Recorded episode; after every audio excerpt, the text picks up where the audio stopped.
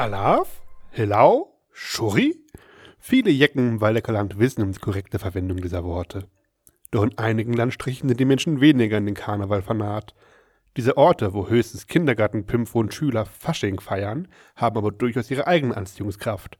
So wie im Herbst die Vögel nach Süden fliegen, reisen in der fünften Jahreszeit manche Bewohner rheinischer Karnevalshochburgen wie etwa Kölns ostwärts in unjecke Gebiete wie das Uppland. Nicht jeder ist zum Narren geboren, denken sie sich, setzen sich in ein ruhiges Café und nehmen einen Schluck Tee.